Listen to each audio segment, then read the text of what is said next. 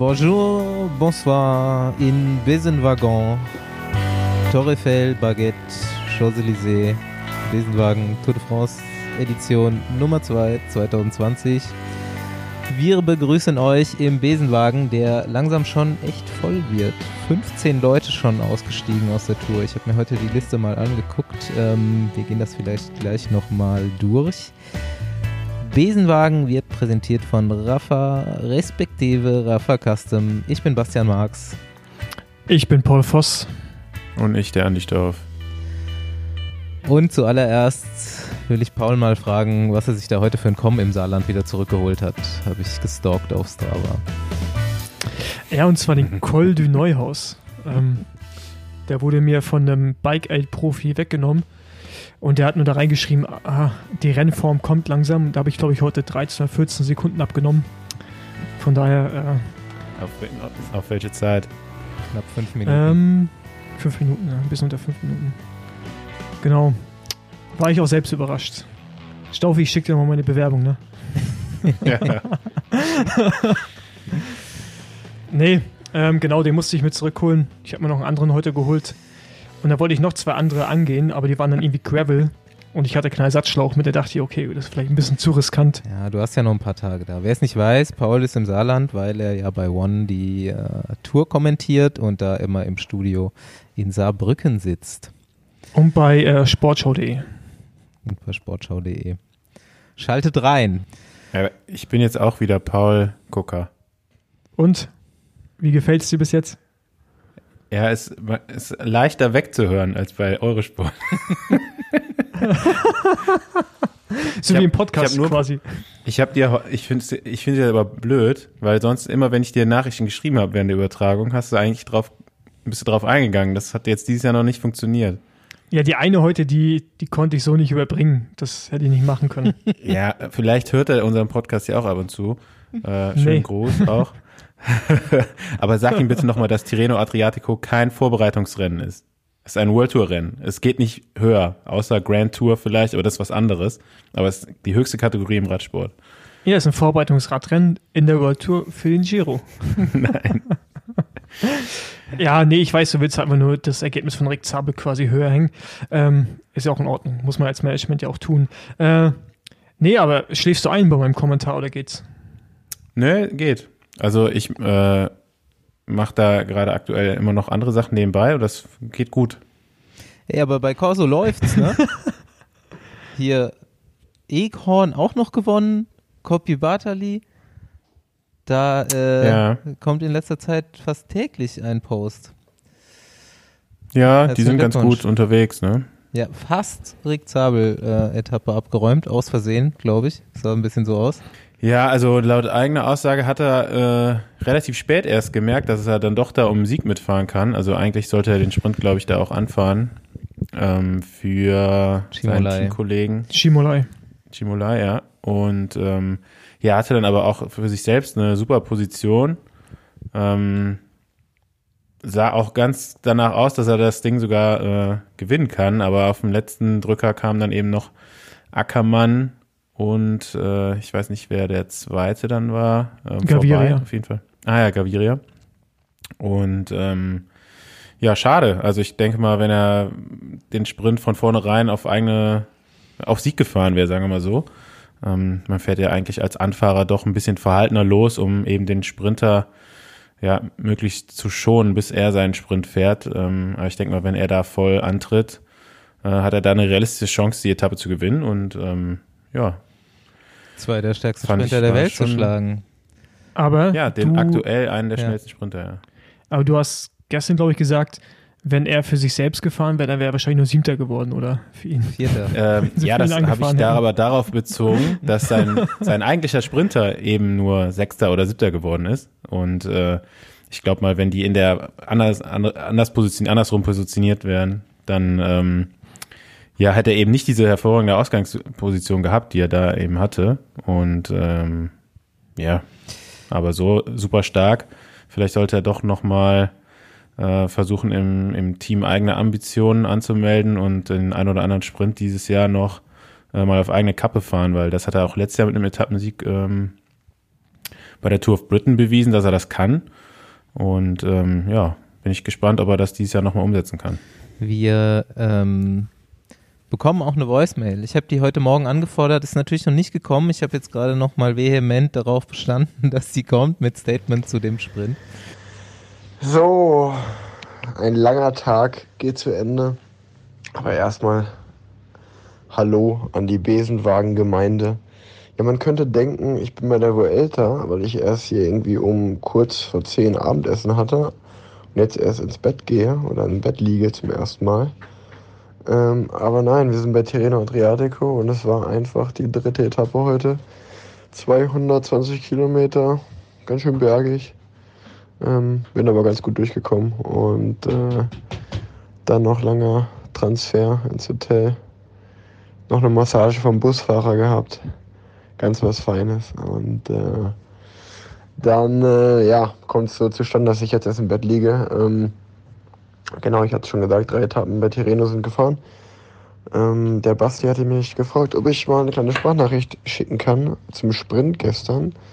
Ähm, ja, äh, ich glaube, es kam für viele überraschend. Äh, für mich ehrlich gesagt auch ein wenig. Ähm, man muss erstmal erklären, dass ich eigentlich gar nicht ähm, für den, also als Sprinter in dem Sinne vorgesehen war, sondern äh, dass äh, ich eigentlich anfahren sollte und ähm, einem Teamkollegen. Und ähm, ja, dass aber dann einfach so gekommen ist, wie es manchmal kommt, dass er nicht am Rad war und äh, ich mich gut positioniert hatte. Und ich glaube, ich bin als Vierter durch die Kurve einen Kilometer vom Ziel gefahren. Vor mir noch äh, ganz vorne Alex Dowsett und zwei von Quickstep. Und ähm, dann sind die eigentlich super das Ding angekachelt. Und dann kam es halt so, dass ich erst bei 300 Meter vom Ziel vorne war ähm, und dann einfach mal losgefahren bin. Äh, und erst noch ein bisschen unglaublich nach rechts geschaut habe, äh, dass ich äh, ja jetzt auch einmal selber im Sprint bin. So kam es dann aber einfach und ja, dann habe ich, dann hab ich durchgezogen. War ganz schön lang, äh, hat auch ganz schön wehgetan, aber ähm, war auch ganz geil. Und ähm, ich dachte eigentlich, dass sie jetzt jeden Moment an mir vorbeifliegen würden, aber als ich dann gesehen habe, dass sie eigentlich auch nur ganz langsam näher kommen und die Linie mal näher kommt, äh, habe ich lange Zeit äh, an, den, an, den, an den Sieg geglaubt. Äh, und dann kamen sie aber eigentlich genau pünktlich bei der Linie, sind sie aufgerollt und noch an mir vorbeigerollt. Ähm, ich war mir dann gar nicht sicher, was ich geworden bin im ersten Moment, weil wir so mit fünf Mann auf einer Höhe waren. Und ähm, dann, dann ähm, ja, äh, als ich im Bus war, habe ich gehört, dass ich Dritter geworden bin. Äh, bin natürlich erstmal gefreut, dass es noch fürs Podium gereicht hatte.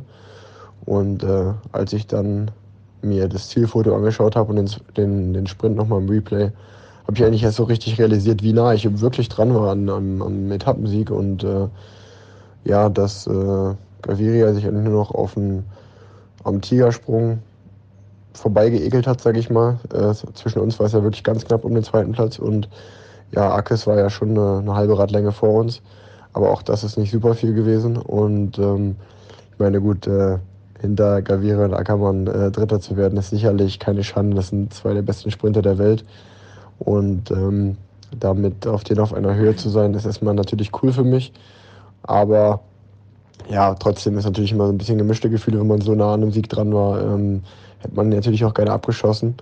Ähm, ich habe dann natürlich noch ein paar Mal das Video an, auch angeschaut und dann im Nachhinein fallen immer so ein, zwei Kleinigkeiten auf, die man hätte besser machen können. Aber ja, das sind halt im Endeffekt nur 15 Sekunden und da überlegt man nicht, sondern macht einfach. Ähm, Gebe ich aber gerne an Staufi ab. Äh, was äh, kann er ja mal analysieren. Äh, ich glaube, ich habe einfach bin ein bisschen zickzack gefahren äh, und nicht gerade zur Linie. Und ich hätte auch am Florian Senneschall, der das Ding vor mir angekachelt ist, wäre ich lieber links vorbeigegangen, anstatt rechts den weiten Weg zu gehen. Aber gut, das sind dann natürlich so Kleinigkeiten, die dann am Ende einen halben Meter ausmachen. Aber trotzdem im Großen und Ganzen ist es erstmal schön äh, gesehen zu haben, dass ich da vorne dabei war, die Form stimmt und der Giro kann kommen. Also jetzt kommen erstmal noch ein paar Etappen bei Tirreno, aber hoffe, ähm, dass es so weitergeht und ich nochmal nah dran komme und dann vielleicht mal was abschießen kann. Das wäre natürlich mega. Ja, aber bleiben wir doch. Ich würde sagen, wir bleiben ja. kurz in Italien. Ja, stimmt, genau. Oder? Wir können eigentlich komplett bleiben, ja. Denn das ist das einzige Rennen, was aus deutscher Sicht ja richtig gut läuft. Ey, viert, Vierter im Gesamtklassement, genau. und Erster im Gesamtklassement. Bis zur heutigen Etappe ist ja schon wieder ein, eine, Etappe, ja, aber, eine äh, weiter. Äh, Ackermann schon zwei, zwei Sprints gewonnen. Mhm. Ähm, den, den ersten in beeindruckender Manier, also auf typische Art und Weise, wie es Ackes halt manchmal so macht. Äh, der findet Wege im Sprint, die ja andere Sprinter, glaube ich, nie sehen würden, selbst nicht, wenn sie sich den Sprint in der Wiederholung nochmal angucken. Und äh, das ist halt die große Stärke von einem Ackermann. Ne? Der hat so einen Instinkt einfach und äh, findet da auf der rechten Bahn zwischen Bande und den anderen Kontrahenten noch einen Weg. Ähm, ja, einfach einen krassen Sprint gefahren, auch auf den letzten, weiß ich nicht, halben Meter mhm. äh, noch an Gaviria vorbei, der, glaube ich, mit allem gerechnet hat, außer dass da rechts äh, der Ackes noch durchpasst. Super geile Aber, Fotos, ähm, wie Gaviria einfach nur lacht, als Ackes an ihm vorbeifährt und äh, jubelt, weil er sich halt eigentlich, ich meine, der konnte ja Ackes Weg dahin nicht sehen. Der muss ja. sich einfach nur denken, so, scheiße. auf ja, auf, auf den allerletzten Kilometer. Wo kommt, wie ja. passt der da durch? Ja. ja, genau, das sagte er wahrscheinlich. Und äh, es war krass, wie, wie viel schneller er war. So, ne? Ja. Im, im, also zehn Meter nach dem äh, Ziel hat er auch deutlich eine Radlänge Vorsprung. Der muss ja auch noch zwei ähm, Tritte auslassen so und fährt das im Sitzen zu Ende und hat aber einfach ja. 5 km/h mehr. Ja, sah so ein bisschen ja, aus, wenn er einen Motor gehabt hätte, so, so ein Behelfsmotor, den so nach vorne schiebt. Das sah echt krass aus. Ne? Ich meine, er war halt komplett im Windschatten, ne? das mhm. darf man nicht vergessen, aber ähm, ja, hat mal wieder gezeigt, dass er da äh, ja eben einer der Top-Sprinter der Welt ist. Also zu den Top 5 äh, gehört er schon eigentlich jetzt ein bisschen länger.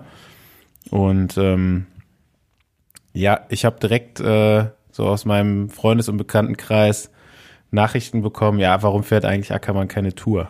So, und äh, ich glaube, die, die Frage musste Paul heute auch beantworten bei, mhm. bei der Übertragung. Ich glaube, die stellt man Und ich bin gespannt. Bora. Also, ja, und die haben ähm, sie auch Ralf Denk gestellt ähm, im, im ersten bei ARD.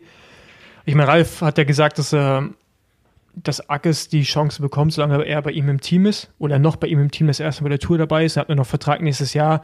Somit hat Ralf eigentlich schon angedeutet, dass Ackes, wenn alles normal läuft, im nächsten Jahr dabei ist.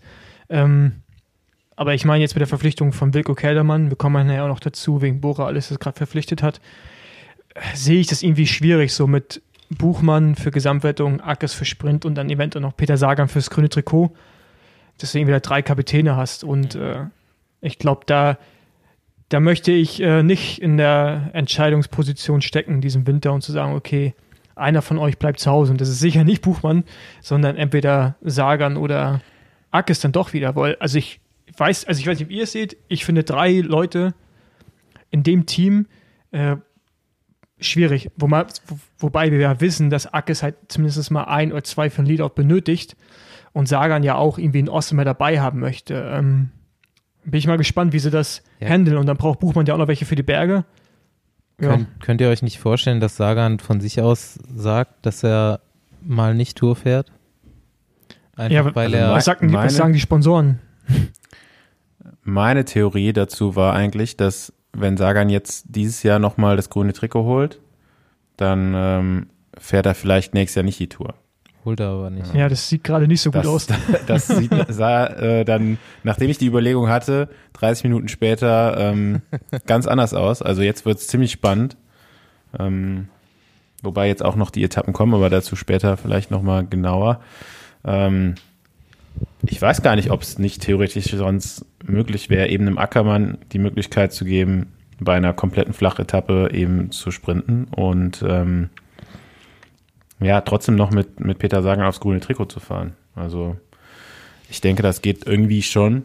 Boah, ich ähm, das halt ist so natürlich nicht einfach, aber das wäre natürlich dann schon wieder so ein, ja, ein Tanz auf drei Hochzeiten, mhm. was natürlich äh, die Chancen jetzt nicht also, erhöht, bei irgendeiner erfolgreich zu sein jetzt mal aus der Fanposition und vielleicht ist die aber auch irgendwie nicht die normale Fanposition, finde ich es unfassbar langweilig, dass der jedes Jahr aufs grüne Trikot fährt. Das, so, das stimmt. Äh, was soll das? Ey, wieso muss man denn immer wieder dasselbe gewinnen? So, warum will man dann? Ich meine, Sagan hat schon unheimlich viel sonst gewonnen, klar. Aber jedes Jahr wieder diese grüne Trikot-Geschichte, was jetzt eh insgesamt nicht so mega spannend ist. Ähm, denkt er, also ich vermute fast, dass er sich das selber denkt. Was die Sponsoren dazu sagen, ist natürlich wieder eine andere Sache. Paul? Ja, ich wollte es gerade sagen. Also ich glaube auch, dass er wahrscheinlich selber nicht so richtig Bock hatte, bis zu dem Zeitpunkt, wo er gemerkt hat, dass er richtige Konkurrenz bekommt, weil jetzt auf einmal äh, kann er ja auch wieder richtig sprinten. Und äh, heute, wir sind jetzt gerade am Mittwoch, 9. September, hätte er fast die Etappe sogar gewonnen. Und er findet ja so seine Beine wieder, aber ja, im Vorfeld sah es für mich auch eher so aus, als wenn, äh, als wenn er gar keinen Bock hätte. so, so, ein, so ein Übel, weißt du? So, äh, er muss es halt machen, so, mhm. nach dem Motto, aber ich glaube, jetzt ist er angefixt. Ja, mal schauen, was wir jetzt da noch sehen bei der Tour. Ich glaube, es kann ziemlich spannend werden.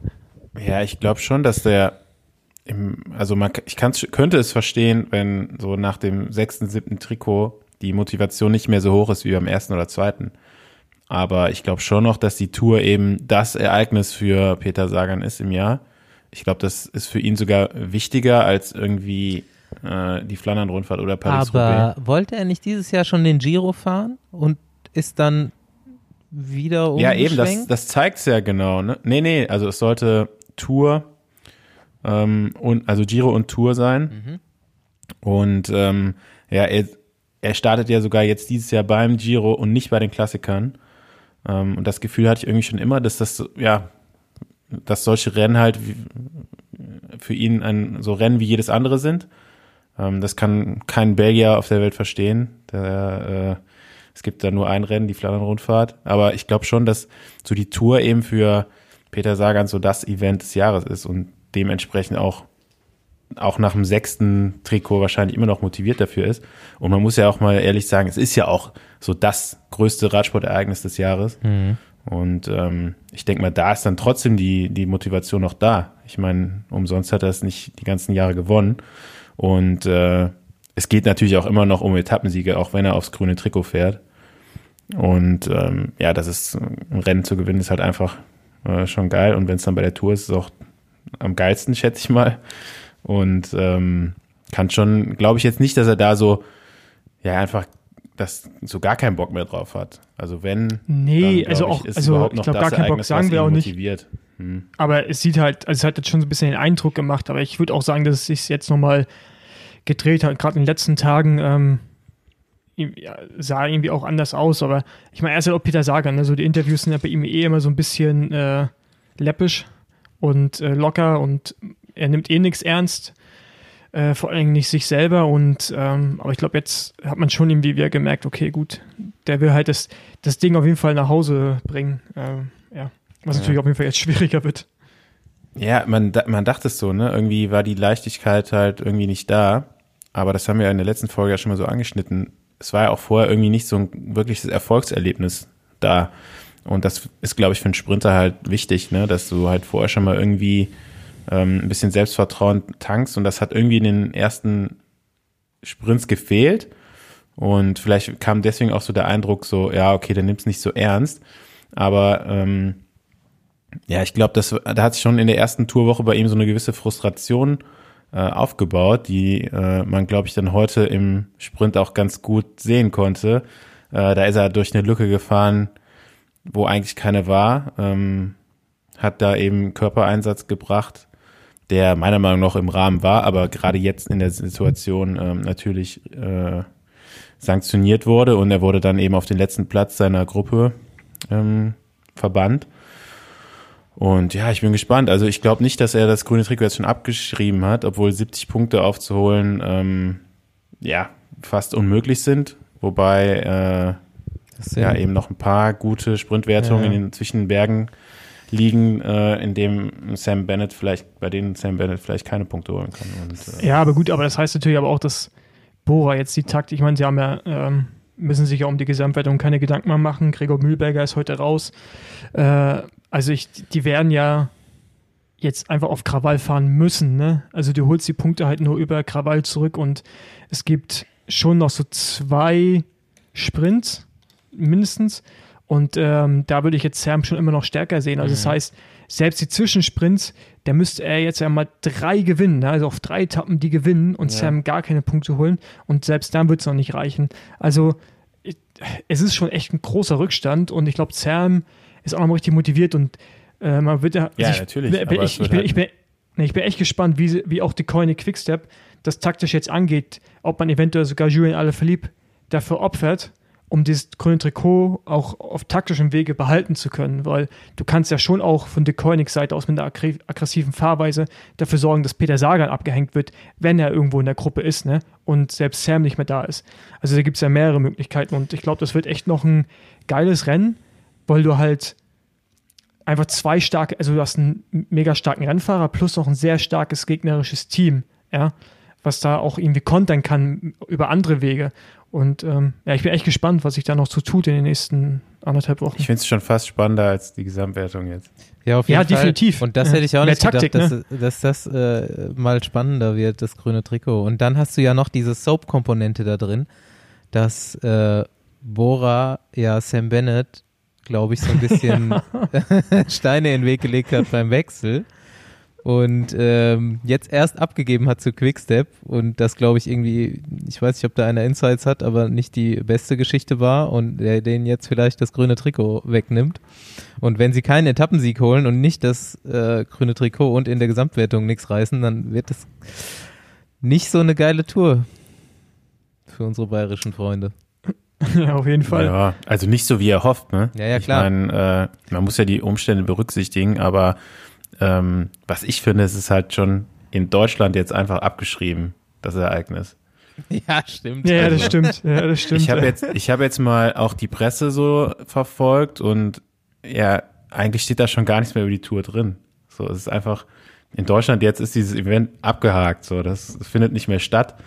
Ähm, wo in der ersten Woche oder im Vorfeld noch jeder mitgefiebert hat, ja, okay, äh, kann hier Buchmann um den Sieg mitfahren. Ich meine, es geht natürlich immer nur um den Gesamtsieg in Deutschland, das ist ja klar, aber irgendwie, äh, seit das dann so, ja, selber, selber auch gesagt hat, danach war eigentlich so die, die Tour vorbei gefühlt. Auch Also geil, hat dass er es so direkt total gesagt hat. verpufft. Ne? Dafür, dafür liebe ich ihn ja so ein bisschen. Er ist ja echt, man kriegt nicht so viel aus ihm raus, aber wenn er was sagt, dann sagt er halt irgendwas ganz Straightes. Und dann hat er halt auch nicht rumgemacht mit seinen fünf Minuten Rückstand, die er da hatte, sondern direkt gesagt, kein Bock mehr, ich bin raus. Er hat wahrscheinlich auch gewusst, dass mit seinem Rücken nicht mehr zu holen ist, aber so deutsche Pressetechnisch wäre es wahrscheinlich irgendwie noch, hättest du die noch drei Etappen dabei halten können, wenn du gesagt hättest, ja, wir holen das zurück, wir kämpfen, bla bla.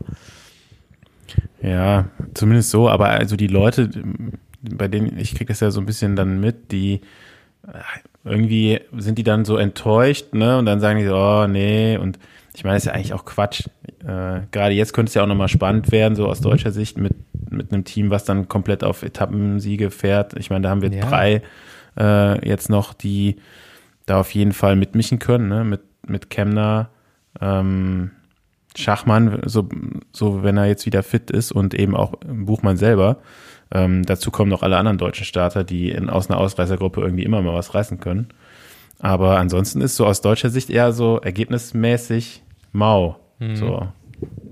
Irgendwie. Und das, Ey, pass, Ja, pass auf, ey. Ist dieses Jahr. das ist halt irgendwie so, da, die Deutschen, die sind halt immer noch so, ja, wenn, wenn das, wenn die Leute gewinnen, dann verfolgen es irgendwie, aber ansonsten dann halt gar nicht mehr. Und das finde ich halt irgendwie so ein bisschen strange. am Ende holt André Greipel noch die Kohlen aus dem Feuer. Ja, also tendenziell äh, könnte es auf jeden Fall in Paris ganz gut aussehen. Ne? Ja. Also ich war gestern echt überrascht, ne? In Mhm. den, in den Crosswinds, also in den, ähm, auf der Kante hat er sich echt gut bewegt im Feld und auch der Sprint sah schon nicht schlecht aus. Und äh, ja, ob es jetzt für einen Sieg reicht, weiß ich nicht, aber mich würde es nicht überraschen, wenn er nochmal irgendwie Top 3 fährt bei einem Sprint. Heute, Ja, ich glaube, heute wäre es dann auch zu schwer gewesen für heute ihn. fährt der da Hofstädter ja, letzte wieder. Der ist ja auch nicht schlecht. Hm? Der Hofstädter von denen ist ja auch nicht schlecht. Der fährt heute wieder. Ich glaube, der musste auch irgendwie bremsen da, ne?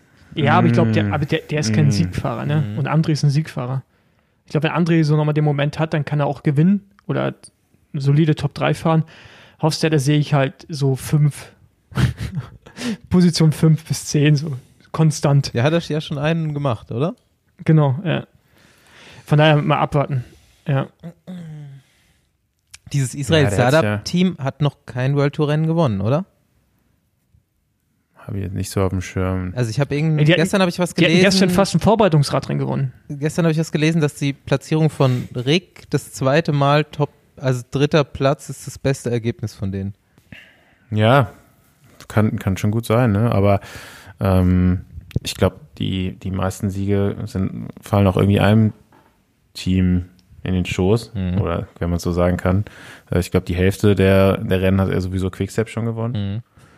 Mhm. Und ähm, ja, ich meine, das Team ist jetzt im wievielten Jahr in der World Tour, ne? Das äh, kommt natürlich auch von einem, von einem Le Level, ähm, das muss sich auch erst entwickeln. Also das ist gar keine Kritik von mir. Ich finde es einfach, nee, nee, ich schon einfach spannend, okay. dass sie sich da so hinarbeiten so langsam und dass wir dann halt auch so die Leute kennen, die da quasi mitverantwortlich mhm. sind. Ich meine, so Nils, ja. der kann auch immer mal noch einen raushauen, ne? ich meine, der ist auch noch in the Mix, hat sich bis jetzt nur einmal gezeigt in der Spitzengruppe. Und einmal hingelegt. Ja. Aber ansonsten ist er auch immer im Bild. Oder? Ja, genau. hinten halt, ne? Immer so hinten. Immer er ist der neueste Cummings. Von, von weitem schon zu sehen. Ja, aber sonst. Ähm, ähm, genau. Jetzt, jetzt sind wir eh schon komplett bei Tour de France. Ich hätte zwar noch ein Tireno-Ding gehabt, aber hier mein. Äh, mein Fund bei Tour de France ist zwar auch schon älter, aber ist äh, Jérôme Cousin. Ey Junge, lass mich in Ruhe mit dem, ey. Also den kann ich mir halt echt nicht anschauen im Fernsehen, ne? Das ist, Wie witzig das ist, halt ist er bitte und warum fährt er nicht bei EF? Ja, ich meine, ey, und der hast du mal gesehen, wie der in der Spitzgruppe fährt? Der fährt über den Berg und der attackiert sich dann selber immer. Ja. Der, der, der fährt über die Kuppe und dann sprintet er die ersten 200 Meter um sich dann aufs Oberrohr zu setzen. Und das ist Hauptsache Trikot auf, Brusthaare raus, Riesenfoko hinten. Top-Typ. Ist schon einfach ein geiler, geiler Typ, Mann, ey. Aber ist halt so in der Spitzengruppe, den Und zu kommentieren, was, ist auf jeden Fall auch hart, ey. Was halt auf jeden Fall auch äh, eine Leistung ist, die ich finde immer gewürdigt gehört, ist, er ist letzter im Gesamtklassement. Ja. Mit Auge wahrscheinlich. Ja, aber ich meine, irgendwie steht der für mich jetzt auch schon so für die Tour dieses Jahr so ein bisschen. Ähm, ja, da, wir hatten jetzt so oft schon so einzelne Ausreißer. So, ne? Oder gar keine Ausreißer. Mhm. Weil eigentlich hat auch keiner mehr Bock und dann brauchst du halt einen Jerome Cousin, damit überhaupt irgendwas passiert an dem Tag. Ja, aber ich, aber ich aber muss ich halt sagen, die, dass ich finde das super interessant gerade zu beobachten.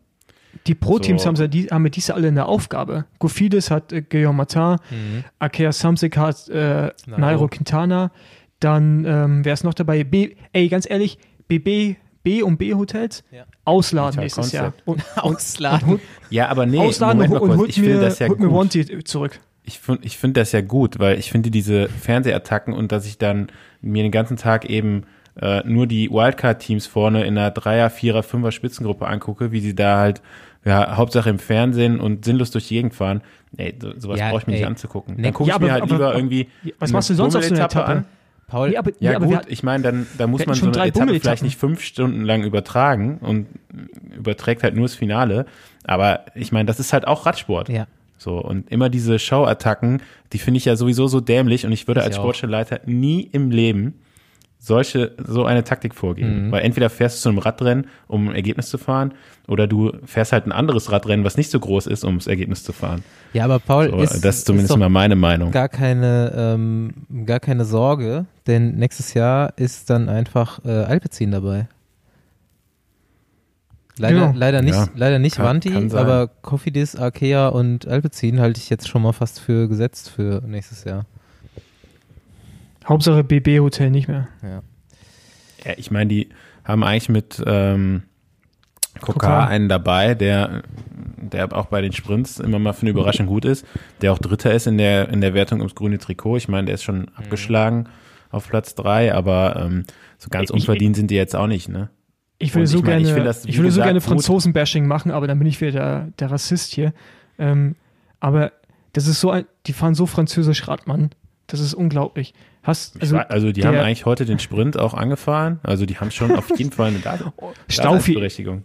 Ich schenke dir ein B, B und B Hotel äh, Trikot. Konzept, Vital, Konzept, oder wie auch immer sie heißen, Trikot. Aber Pierre Roland, ich glaube, der hat eine Attacke gesetzt, Ey. das letzte, was wir von mir gesehen haben. Dann ähm, Ich Brian wusste gar Cocor, nicht, dass der noch Rad fährt, Pierre Roland. Ja, doch, der fährt noch Rad. Und ähm, gar nicht so Brian schlecht. Cocor, gestern, der attackiert 600 Meter vor dem Zwischensprint, fährt er einfach los, als wenn als wenn das ein Ortsschildsprint wäre bei einer Donnerstagsrunde. Also irgendwie, die fahren, die fahren echt sehr wirr Rad und klar haben die ihre Daseinsberechtigung. Die haben ja alle Teams haben ihre Daseinsberechtigung, aber das ist halt so richtig, ich verstehe das nicht. Also, also ich weiß nicht, warum Ich wünsche mir Wanty zurück mit ihren, mit ihren neongelben Cube-Rädern nee, und den Fall, rosanen also Lenkerband. Nichts gegen, nichts gegen äh, Wanty, aber ähm, ich finde diese Taktiken eigentlich, also nur damit, damit es eine Bewegung in einem Radrennen gibt, mhm. Teams einzuladen, das finde ich einfach total ich dämlich. Also jedes Team sollte mit irgendeinem Ziel da an, ich, antreten. Ich fand diese Etappe, ich mein, wo keine Ausreißergruppe ging, total geil. Alter, so, also ja, ich meine, zu kommentieren war die natürlich scheiße, aber ja, dann, die Hölle. Ey, ja, aber nur halt deswegen, also ich meine, siehst, das ist eine nee, Stoffi, aber, aber da musst du die, aber da musst du den Radsport halt auch irgendwo ändern. Du sagst es ja selbst, aber du sagst auch, Teams haben eine bestimmte Aufgabe in einem Radrennen. So, und es gibt halt Teams, die sind nicht in der Lage, weder eine Etappe realistisch zu gewinnen, weder das grüne Trikot zu holen, Punktetrikot, äh, Bergtrikot, was weiß ich, oder halt die Gesamtwertung zu gewinnen. So, dann ist deren ja, Aufgabe, dann, uns zu Du beschwerst dich ja über die in Anführungszeichen französische Fahrweise und dann finde ich es ja irgendwie auch paradox, dann es zu kritisieren, wenn sie nee, es nicht machen. Ich beschwere mich nicht über die Franz Nein, die Französischen. Weißt du? Er findet es ja gut, nee, dass das Also Cousin ich finde es ja, ich finde zum Beispiel ja super geil, dass sich so FDJ in den letzten Jahren, ähm, also Groupama heißen die ja mittlerweile, ähm, zu einem Team eben entwickelt hat, was was ganz anders fährt, genauso Agi Dessert.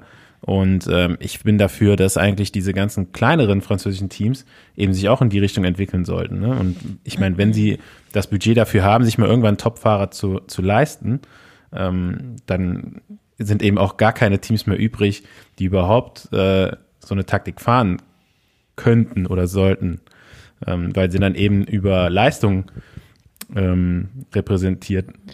Nee, Stoffi, also ne? übrigens, was ich mit französischer Fahrweise meinte, sind einfach wirde, also so ganz komische Taktiken, wo du denkst, was machen die da eigentlich? Oder wie, ich weiß nicht, wer das war, einer von ja, aber Alge Desert, Alge, nee, warte mal, Alge Desert, der attackiert am Berg, merkt halb, auf dem halben Weg der Attacke, ah, mein, mein Schuh ist noch nicht fest, ja.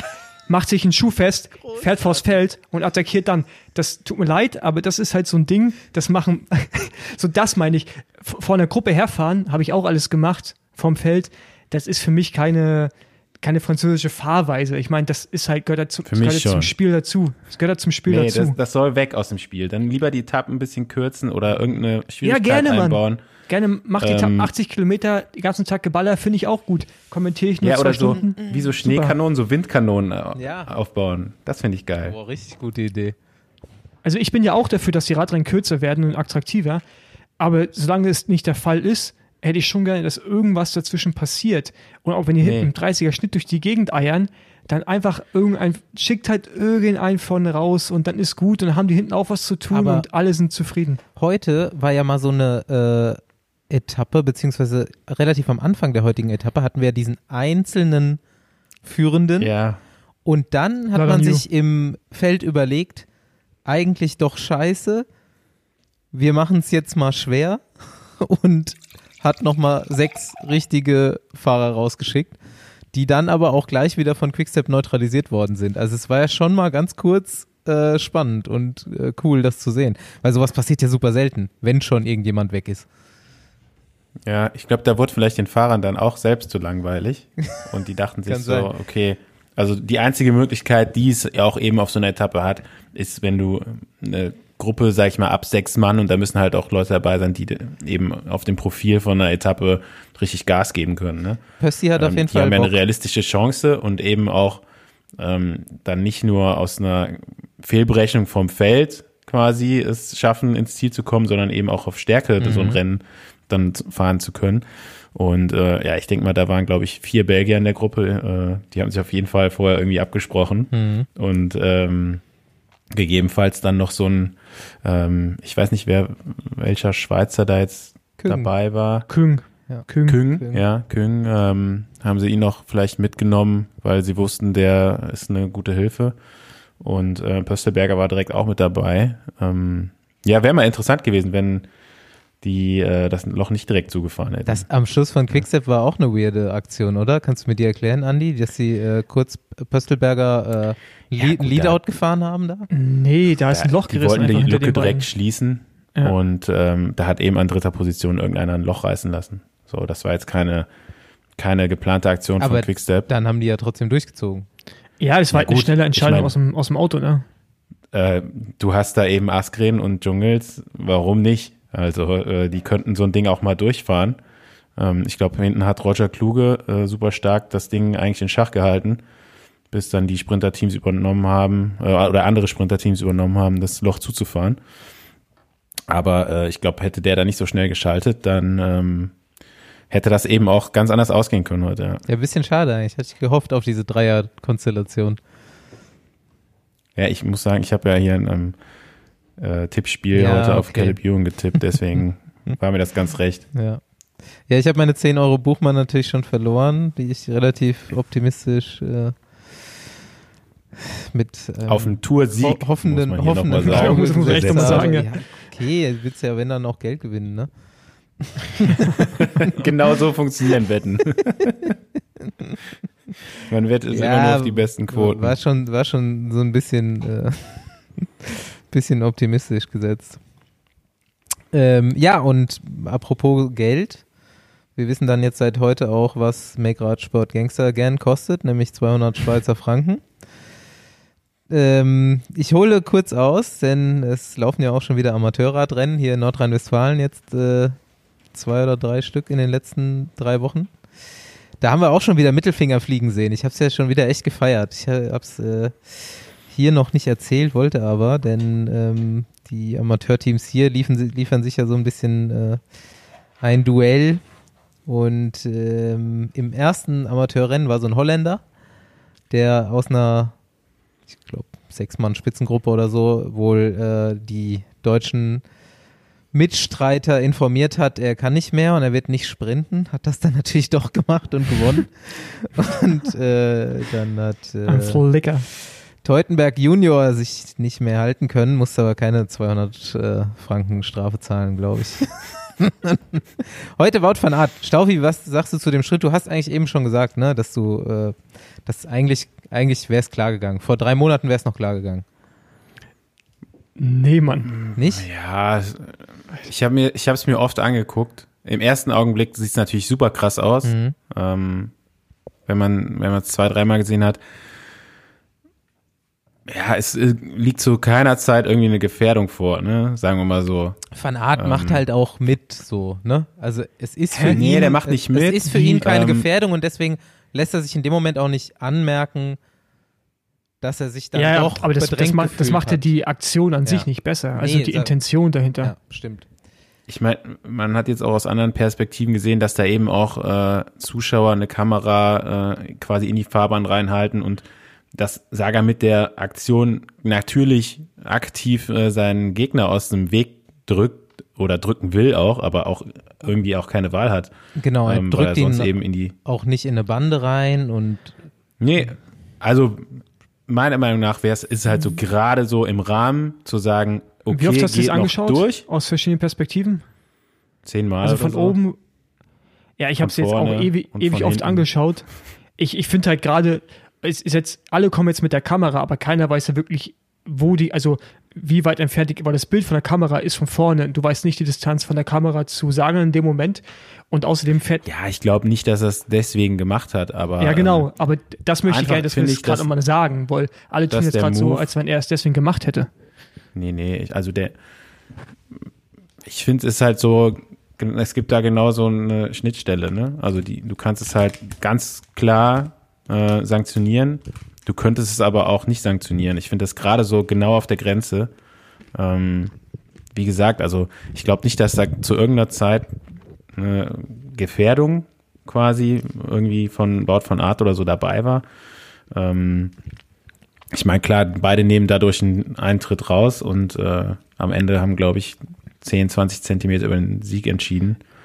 Ja, gut, ähm, das aber. Kann man, das kann man anmerken. Hm? Ja, aber das, das Grundproblem, was wir einfach haben, weshalb auch so schwere Stütze manchmal passieren, dass er durch eine Lücke wollte, die nicht da war und er hat sich den Platz verschaffen, dadurch, dass er seinen Körper eingesetzt hat und das ist halt nicht in Ordnung. Ähm, und das ist halt das, was sie sanktioniert haben. Wir haben ja nicht an sich sanktioniert, dass er ihn berührt hat, glaube ja, ich. Moment, der hat ja den Fahrer davor, der mit dem gleichen Abstand zur Bande gefahren ist, schon ähm, überholt, ja. Also ohne den zu touchieren. Und er, dann macht er sich nochmal aktiv Platz, einfach um äh, vielleicht auch eben das zu verhindern, dass die Bewegung in die Bande geht. Also ja gut, ähm, aber dann, dann kann er da nicht durchfahren. Da war schon eine Lücke da. Ja, ich gut, find, natürlich. Also, wenn man das jetzt so, aber wie willst du demnächst Sprints fahren lassen? Also, ich finde, klar muss ja, nee, man dann, nee, du, äh, kannst wirklich gefährdende durch. Aktionen, die, die bewusst so gemacht werden. Also, ich muss, man, man muss dazu ja sagen, äh, er hat sich Platz verschafft, aber nicht mit, so wie es ein, äh, Van Gronewegen gemacht hat, der bewusst einen Fahrer in die Bande gedrückt hat, ähm, vielleicht sich auch ohne sich in dem Augenblick der Konsequenzen bewusst zu sein, aber er hat ihn zumindest mal aktiv in eine Bande gedrückt und Sagan, er macht sich halt einfach nur Platz, wo wenig Platz ist, okay. Aber ähm, ich finde es jetzt, wie gesagt, okay, dass man ihn sanktioniert, aber ich finde auch, man darf jetzt nicht nach jeder äh, Berührung in einem Sprint sagen müssen, ja, okay, das geht gar nicht klar. Also das war jetzt bei jedem Sprint bei der Tour, haben sich Leute dann über Sachen aufgeregt, die eigentlich zu jedem Sprint dazugehören. Und es hat sich jetzt auch in dem Sprint eben ein ein Fahrer dann noch gemeldet, der gesagt hat, hey, äh, ja übrigens 500 Meter vor Ziel hat mich Sagan übrigens auch äh, fast in die Bande gefahren, wenn ich da nicht gebremst hätte. Ja gut, aber das ist halt, das gehört einfach zum Sprint dazu. Positionskämpfe sind da und so eine Aktion, wie Sagan sie jetzt halt 200 Meter oder im vollen Sprint gemacht hat, die kommen auf den letzten fünf Kilometer bei jedem Radrennen vor. Also da das ist stimmt. einfach Körperkontakt da. Ja, da, da gebe ich dir auch recht und die wirst du auch nie unterbinden können. Aber es ist einfach der Fall, dass in den letzten Monaten so viel passiert ist und ich finde, ich war nie, ich war nie ein Sprinter, ich war nie in so einer Situation, deswegen kann ich halt nur aus der Perspektive des Zuschauers jetzt halt äh, was sagen und als der Typ, der fünf Kilometer vom Ziel vielleicht auch mal von Sagan gegen, gegen eine Bande gefahren wurde oder von, keine Ahnung von wem, ja. Das ist mir ja auch schon alles passiert, weil ich da irgendwie nicht so richtig hingehört habe. Aber ich finde es halt trotzdem gefährlich, weil die Lücke war nicht da du sagst jetzt gerade, den Fahrer, den er vorher passiert hat, der war genauso dicht an der Bande, aber der musste sich den Weg nicht verschaffen. Hätte sich den Weg nicht verschafft, wäre er wahrscheinlich in die Bande gefahren. Und somit musste er mhm. Bau von Art die paar Millimeter oder Zentimeter rüberdrücken, um da vorbeizukommen. Und das ist halt nicht in Ordnung. Wenn da der Weg nicht frei ist und du hast keine freie Bahn, dann kannst du ihn dir nicht so verschaffen. Ich gebe dir ja, recht, aber da, da muss man ja sagen, okay, dann, dann gilt das auf den letzten 200 Metern. Aber wie oft äh, fährt man auf den letzten fünf Kilometern durch Lücken, wo keine da sind und schiebt Fahrer auf Seite, wo kein Platz ist. Das passiert andauernd in der Sprintvorbereitung. Konstant. Ja, aber, aber, so. ja, aber, aber das ist doch, ist doch genauso, du hast ein 120 äh, kmh Tempolimit auf der Autobahn, die blitzen aber nur alle paar hundert Kilometer. Du kannst die davor schnell fahren, die kannst du auch nicht alle erwischen, aber du stehst halt da und machst die Kontrolle. Und genau das gleiche ist es da ja auch. Du kannst, in dem Fall siehst du halt nur das und da bestrafst du die Leute. Wie viele Leute fahren über einen Radweg bei Radrennen, die nicht im Fernsehen sind oder pinkeln irgendwo hin oder neben der Flasche in den letzten 20 Kilometern, wo keine Kamera ist und keiner wird bestraft, wo es die UCI nicht sieht. Ja? Und da hat man es halt gesehen und deswegen wird es bestraft. Wenn jetzt überall Kameras wären, würden wir, müssten wir viel mehr Strafen auch sehen. Aber das ist halt nicht der Fall. Ja, aber das, äh, es ist ja eigentlich auch nicht verboten. Also die Formulierung ist ja so, dass wenn du ein Körperteil einsetzt und gefährdest damit einen Fahrer, dann kann die Aktion sanktioniert werden. Das haben sie gemacht. Ja, das haben sie gemacht und klar, unter den oder nach den ganzen Vorfällen, die wir jetzt in kurzer, äh, in früher Vergangenheit hatten, auch völlig nachvollziehbar. Und auch wenn wir das nicht gehabt hätten, hätte man es auch sanktionieren können. Aber ich sage auch, es ist im Rahmen und man muss jetzt aufpassen, nicht jede äh, Bewegung, die im Sprint gemacht wird, sanktionieren zu wollen. Also es gab davor die Etappen, gab es auch schon äh, den Vorwurf von Bennett, der angeblich irgendwie eine unregel, irregulären Sprint gefahren wäre, was ja, was völlig, also meiner Meinung nach völlig, völliger Quatsch war. Ja, so, klar, und wenn also jetzt eben schon, recht, schon Fahrer, ähm, ja, weil im Sprint, ich meine, es kann, es können halt nicht 20 Leute, die im Sprint teilnehmen, die können halt nicht alle geradeaus fahren, ohne sich gegenseitig zu überholen. Das funktioniert Aber einfach nicht. Ich erinnere nur mal an die Diskussion, die hatten wir letztes Jahr oder vor zwei Jahren. Da ging es auch um irgendwen, der distanziert wurde und sowas. Wir hatten gesagt, okay, oder nicht distanziert wurde für eine Aktion. Und da hast du selbst auch gesagt, wenn das jetzt Nasser Bohani gewesen wäre, den hätten sie direkt aus dem Rennen genommen wahrscheinlich. Weil bis jetzt wurden Entscheidungen auch oft daran geknüpft, wer ist eigentlich die Person, die man distanzieren würde. Und ich finde schon gut, dass man jetzt unabhängig vom Namen einfach so eine Aktion, die gerade mit dem, was in der Vergangenheit passiert ist, sanktioniert. Ich bin deiner Meinung, dass man das so oder so sehen kann, dass es wirklich irgendwie gerade so in der Mitte ist, hätte auch zu anderen Richtung kippen können, dass man es nicht sanktioniert. Aber gerade jetzt finde ich es wichtig, ein Signal zu setzen, auch an die Fernsehzuschauer, die es halt auch nicht verstehen. Ne? Jeder hat, ich meine, dieser beschissene Sturz in Polen, der war selbst in der verkackten Bild zu sehen. Weißt du, so groß war das Thema. Und da hast du bei der Tour heute eine Aktion mit einem sehr prominenten Fahrer, die auch wieder um die Welt gehen wird. Alle diskutieren drüber und dann macht die UCI nichts. Deswegen finde ich schon richtig, eine Entscheidung da gegen einen Fahrer zu fällen, die man vielleicht auch hätte anders ähm, fällen können. Nur einfach, um einfach mal ein Signal zu geben. Auch vielleicht an die Sprinter, dass jetzt langsam echt mal gut ist und jeder ein bisschen aufpassen sollte, was er da macht. Ich gebe dir recht. Er hätte auch ja, nicht bestraft werden können. Yeah. Aber ich finde es aber auch aber gut, dass sie es gemacht haben. Wie, ja, ist ja, genau das sage ich ja, ne? Ist ja völlig legitim, dass sie den jetzt bestrafen. Aber ich finde, man sollte jetzt auf jeden Fall aufpassen und nicht zu sagen, äh, ja, jede kleine Abweichung der Fahrlinie oder jede Körperberührung ist ein irregulärer Sprint. Ja, definitiv. Und da ja. geht's halt gerade irgendwie hin, zumindest mal das, was ich so, ähm, was ich so lese, ja. Da Aber das sind ja auch nur die Medien, ne? Halt das ist Twitter. Leute, ne?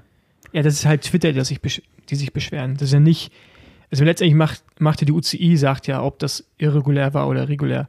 Und da können ja auf Twitter sonst so viele noch sagen, ah, uns gefällt ja, nicht, was da passiert ist. Nicht nur Twitter, so dann schreibt mir, schreiben mir halt Leute nach der Etappe hier, äh, voll krass, was der gemacht hat und so. Ich so, ja, krass war es, dass er sowas kann, aber so die Aktion an sich fand ich jetzt nicht so krass.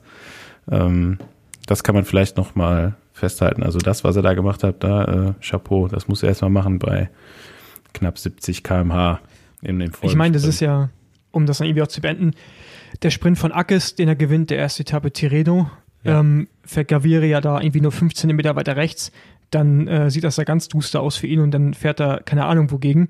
Ähm, das kann er halt auch daneben gehen. Das Risiko gehst du ja als Sprinter ein und ich glaube, Jonathan Wouters hat er da auch schon, auch schon irgendwie wieder Kommentare zu abgegeben, dass er das Risiko, mit dem du leben musst, ja, damit gefährdest du ja quasi dich selbst und auch andere. Mir ist schon klar, dass in dem Moment das so nicht siehst.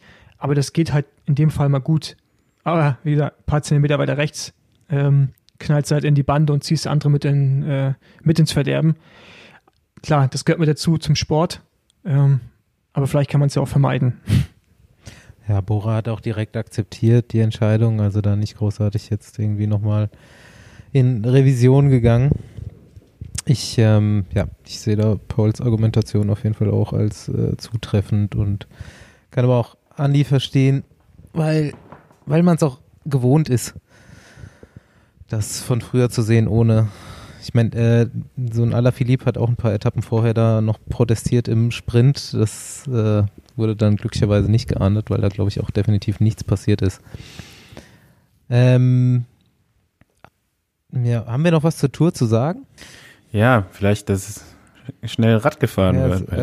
ja, das kann man allerdings schnell, mal erwähnen. Ja. Also so richtig schnell. Ähm, ja. ähm, ich glaube, bei der, einer der ersten Pyrenäen, äh, war es die erste Pyrenäen-Etappe oder die zweite? Ist ja auch egal. Auf jeden Fall sind am Col de Peresud ähm, eine neue Bestzeit gefahren und zwar schneller als äh, die von, ich glaube, 2003 von Vinokurov und Iban Mayo. Ja.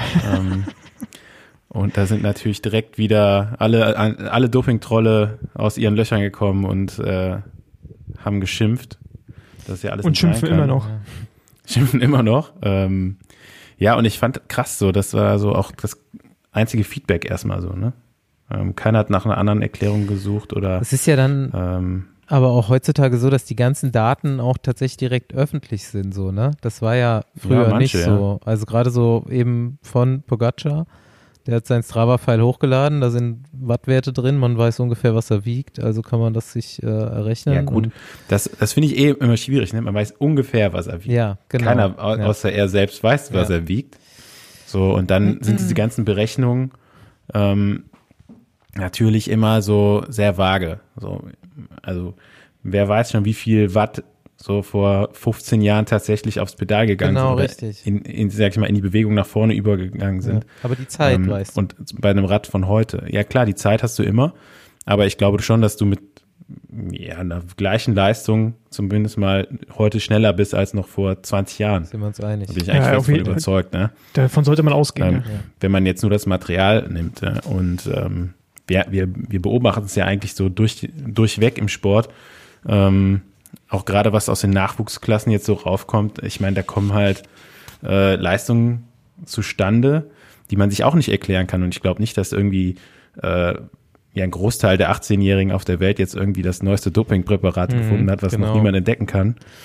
Und ähm, Ich finde es aber trotzdem krass, wie das so in den Köpfen der Leute drin ist. Ja. Ich meine, ich kann es auch verstehen. Ja. Ne? Man sollte auch immer so diesen Verdacht noch so im Hinterkopf haben, aber vielleicht sollte man sich jetzt auch mal so langsam davon frei machen. Und äh, mhm. ich meine, ich sehe das ja eigentlich, oder ich habe es eigentlich auch immer so gesehen, ne? Wenn irgendjemand oder irgendwelche Leute oder eine Gruppe von Leuten besonders schnell gefahren ist, dann vermutet man zumindest mal immer erstmal, okay, wie machen die das? Ist da was Verbotenes dabei? So, das hat der Radsport einfach gezeigt, so in der Geschichte, dass es eigentlich immer so war. Mhm. Aber ich glaube, gerade ist das irgendwie so, schon noch mal irgendwo ein Umbruch da ist, so dass mhm. dann einfach ja sich und die, diese höhere Leistungsdichte jetzt so langsam durchsetzt. Ne? Die anderen sind halt auch, ich, ich dachte erst, also ich habe mich auch dabei ertappt, wie ich so diese Werte lese und diese äh, Larifari-Berechnungen, die da erstmal veröffentlicht wurden. Es wurde auch erstmal ein viel zu hoher Watt pro Kilogramm Wert veröffentlicht, der nicht, also auf jeden Fall nicht stimmt mit dem realen Gewicht von Pogacar. Und ähm, dann habe ich mir aber auch gedacht, die anderen, ähm, die nächste größere Gruppe, die ja auch wirklich aus mehreren Fahrern bestand, die waren ja gar nicht so viel langsamer. Und ähm, das ist definitiv so, dass ich jetzt mal der Überzeugung bin, die sind jetzt, die sind nicht alle gedopt und äh, einer ist halt der Stärkste. Und wenn der dann da oben 20 Sekunden Vorsprung hat, dann ist es überhaupt nicht so viel. Und eigentlich, also mir kam der Radsport auf jeden Fall auch, ist alles äh, subjektiv, aber definitiv glaubwürdig vor. Ich glaube auch, Jahren. das hängt zum großen Teil auch wirklich damit zusammen, ähm, dass die Leute sich halt eben jetzt über Wochen und Monate ähm, konsequent mhm. durch Training auf ein Event vorbereitet haben. Ja. Und eben dieses, was, was man sonst immer so ähm, typisch in der Vorbereitung gemacht hat, oder beziehungsweise ja auch die Top-Fahrer in den letzten Jahren immer weniger gemacht haben, nämlich äh, eine gewisse Anzahl von Renntagen zu bestreiten, ähm, ist vielleicht gar nicht so ähm, wichtig, vor allen Dingen jetzt nicht für die Gesamtwertungsfahrer. Ich glaube, du brauchst als Sprinter viel mehr Rennpraxis als als äh, Bergfahrer mhm. zum Beispiel. Ähm, und eben jetzt so, ja, dass die einfach kontinuierlich, ohne zu irgendwelchen Wettkämpfen zu müssen, weil die sind ja immer noch Berufsradfahrer und werden dafür bezahlt. Aber jetzt konnte sich jeder über Wochen und Monate kontinuierlich auf ein Event vorbereiten. Und äh, ich glaube, ich habe irgendwo mal den Satz gelesen, jeder Wettkampf ist eine Unterbrechung in dem perfekten Trainingsplan mhm. oder so mhm. ähnlich. Und äh, ich glaube schon, dass das auch ein Grund ist, dass das Niveau insgesamt ein bisschen höher ist. So, ich weiß nicht, was Trainer Paul dazu zu sagen hat, aber das ist jetzt so ein bisschen meine äh, Sicht, wie ich das sehe. Ja, ich, ich stimme dir da über, oder ich stimme dir dazu. Ähm, zum Großteil, also ich glaube, für einige funktioniert, was man offensichtlich sieht, aber ich denke auch, dass es für andere wiederum nicht so funktioniert, weil dann doch jeder, ähm, ich glaube auch nicht jedes Team hat ja den Dreh raus, ne, mit weniger Renntagen, mit so viel weniger Renntagen und dann halt einen höheren Trainingsvolumen, das richtig zu steuern. Und wir sehen jetzt ja gerade auch bei der Tour, wem das ganz gut geglückt ist und wem nicht so. Also ich meine, ähm, Aber ich glaube, das trifft mal, nicht. Wir haben jetzt immer noch ja. bis Platz 12 ist der Platz 12 ist nur zwei Minuten zurück. Mhm. Ja, aber das also hast du. die, die das hast du aber, noch super. Ja, gering. aber das hast du in den letzten Jahren auch. Ähm, also wenn ja, du schau mal ja die Touren der, ja, schau mal die Tour der letzten Jahre an. Da war es auch bis zur letzten Woche extrem knapp ähm, in der Gesamtwertung und dann gingen die Lücken auf in der dritten Woche. Das wird dieses Jahr auch wieder so sein. Aber ich stimme dir ja zum Großteil zu, dass einige auf jeden Fall die richtige Formel gefunden haben, aus diesen wenigen Renntagen ähm, plus mehr Training jetzt in Topform zu sein. Dadurch wird das Rennen natürlich auch schneller, weil du frischer bist und kannst konzentrierter arbeiten. Aber äh, genauso glaube ich auch, dass es Rennfahrer gibt, die die Renntage benötigen, ja, äh, weil die wahrscheinlich dieses Trainingsvolumen einfach auch mental gar nicht umsetzen können oder auch nicht die Rennfahrer dafür sind, die so, die gerne so viel trainieren.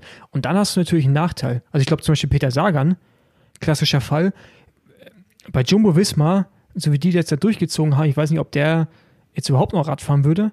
Und der braucht halt ein paar Tage, um reinzukommen. Das merkst du ja auch gerade in der Tour. Der wird ja von Tag zu Tag viel stärker. Ja, und ich glaube, ja. da gibt es einfach verschiedene Rennfahrertypen.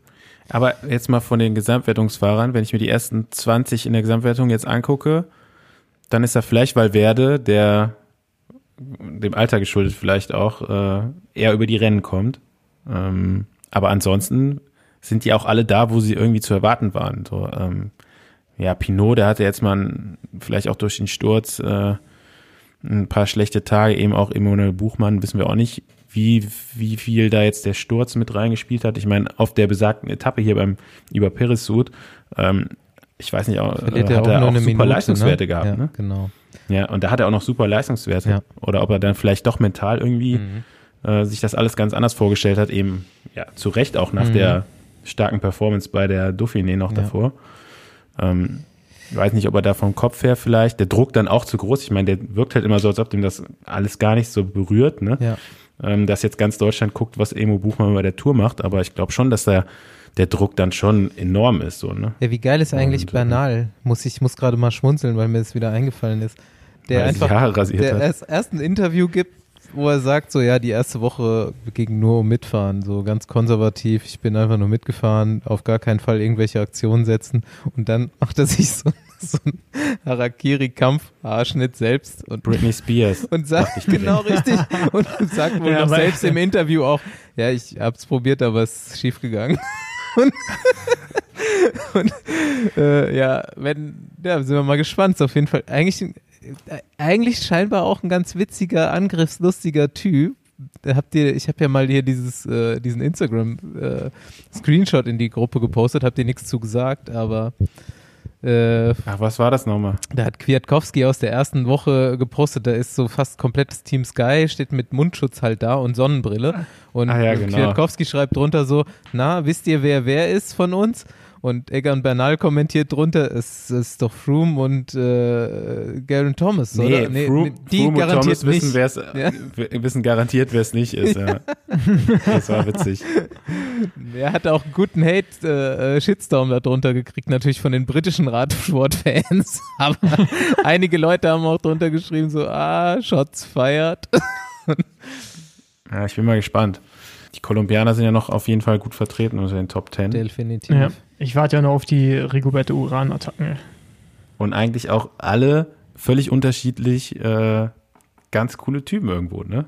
Ich meine, ja, alles mega Uran ist halt so der Paradiesvogel, der aber auch irgendwie finde ich Quintana äh, mega witzig. Also ich meine, dieser Nairo ich Green Account hat jetzt noch einiges dazu beigetragen. Ja, genau. Aber äh, ich habe mit seinem Teamkollegen Connor Swift äh, mal hin und her geschrieben, jetzt während der Tour und äh, die verfolgen den Account auch alle und äh, finden den höchst amüsant. Ähm, und ja, Quintana ist eigentlich auch so ein ganz witziger Typ, wenn er so nach dem, nach dem Ziel da seine Teamkollegen so ein bisschen hölzern umarmt. Ja, ne? darauf also wollte ich gerade anspielen. So der Typ der Emotionen. War das Connor Swift, zeigt der da und dann aber irgendwie umarmt? Ja, das war Connor ja, Swift genau. umarmt. Ja. Äh, der ihn da auf der äh, Windkantenetappe quasi genau. durchgeführt hat, ohne dass er Zeit verloren hat. Es gibt ja wenige ja, Aufnahmen auch, von Nairo. Der gestern auch einen, einen krassen Job gemacht. Connor ja. Swift. Ja, nee, ähm, auf jeden Fall lustig, auf die freue ich mich auch noch. Ähm, ich glaube schon so, die jetzt am Wochenende, dann die dritte Woche wird echt noch mega geil und äh, wenn wir uns nächste Woche hier wieder sprechen, ja.